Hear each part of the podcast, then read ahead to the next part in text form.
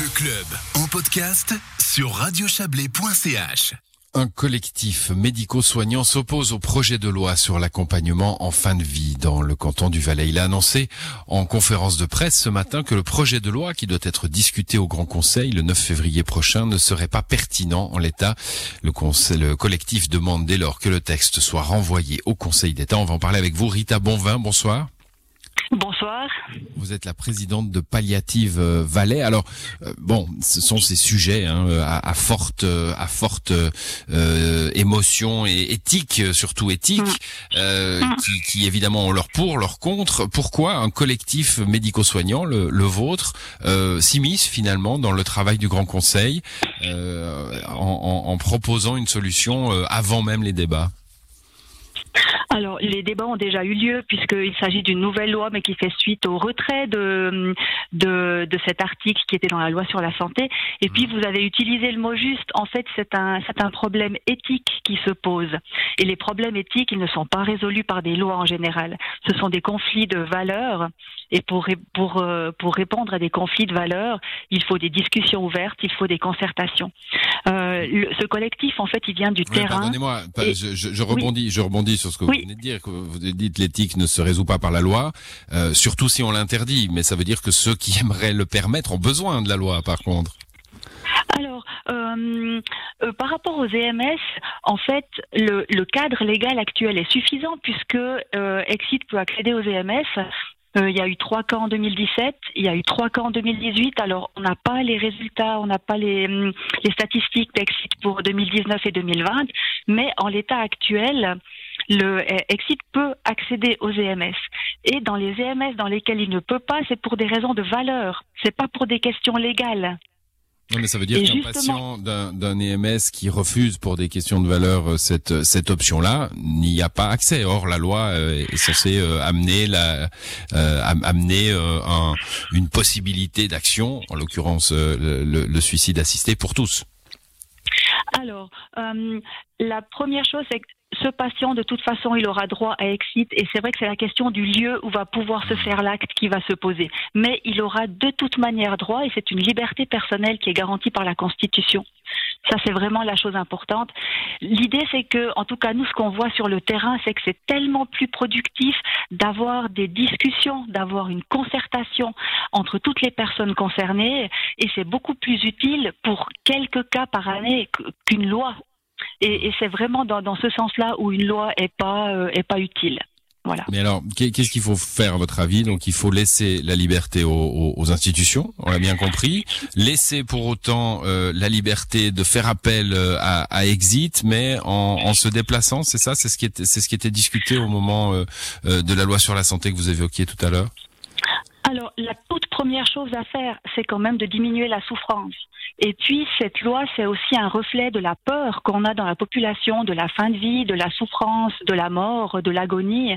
Et donc, le premier point, en tout cas, c'est aussi quelque chose d'extrêmement important, et c'est pourquoi ce collectif s'est mobilisé. Si on avait en Valais un développement des soins palliatifs adéquat, cohérent et adapté, on se serait jamais mobilisé, surtout pas palliatif Valais. Qu'il faut dire, c'est qu'il y a un concept cantonal qui dort dans les tiroirs de la santé publique. Il y a les lits spécialisés de soins palliatifs qui sont à 8 alors que la planification sanitaire est à 20. Les soignants sont très très peu formés. La majorité des soignants en EMS et en CMS ne sont pas formés en soins palliatifs. Alors, quel est le choix du patient qui souffre lorsqu'il n'a pas accès à des soins palliatifs? Donc, d'abord, on met en place des soins palliatifs de qualité avec un accès pour tout le monde.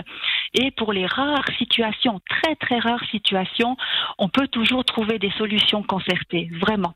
Et plus il y aura de personnel... Pardonnez-moi, hein, on n'est pas ici pour dire qu'on est pour ou contre. Euh, voilà, ça, chaque, c'est, la conscience de chacun. Mais ces situations, elles sont peut-être parfaitement rares euh, dans ce canton du Valais, euh, justement parce que c'est compliqué, non?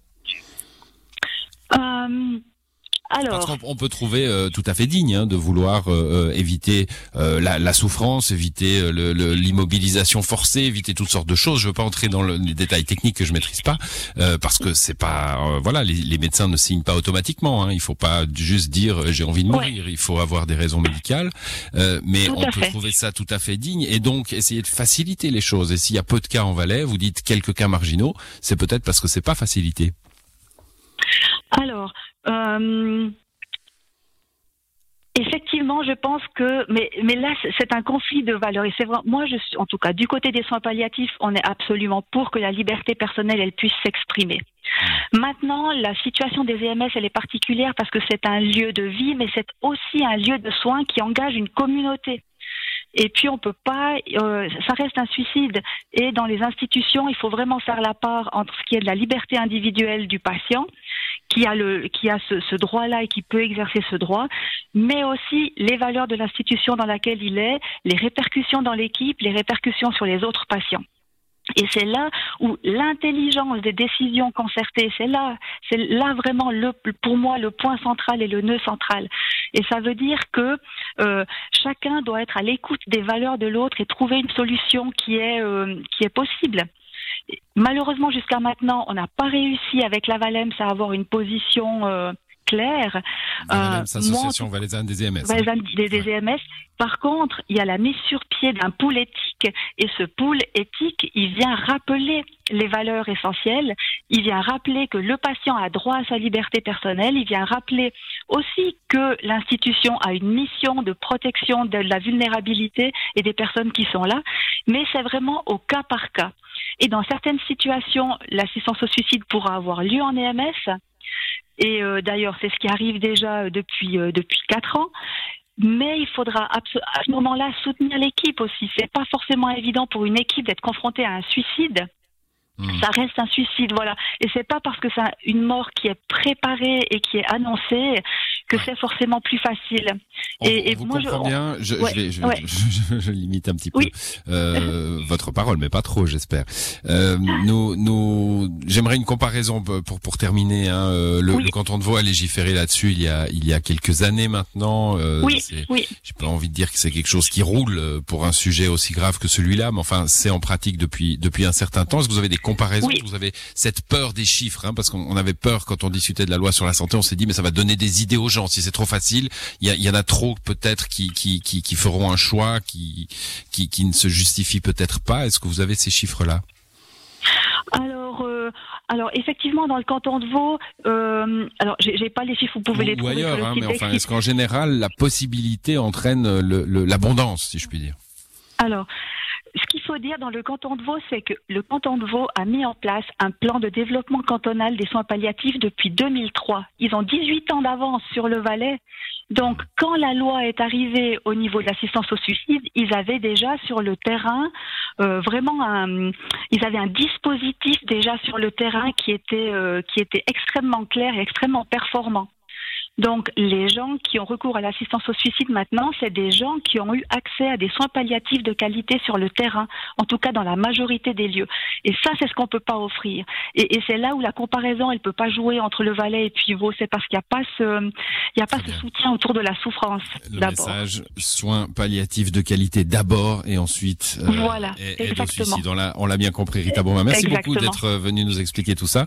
Euh, on verra ce que le, le Grand Conseil fera de, de votre proposition de renvoyer cela au, Conseil d'État. Ça se passera le 9 février prochain. Merci, bonne soirée à vous. Merci beaucoup pour l'invitation. Bonne soirée à vous.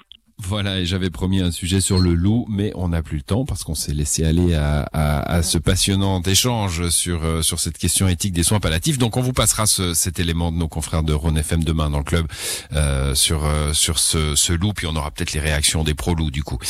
Voilà, à l'édition de cette émission qui se termine, il y avait Joël Espy, Alexandra Claude, Valérie Blom, nos confrères de Radio Lac. Je vous souhaite une très belle soirée.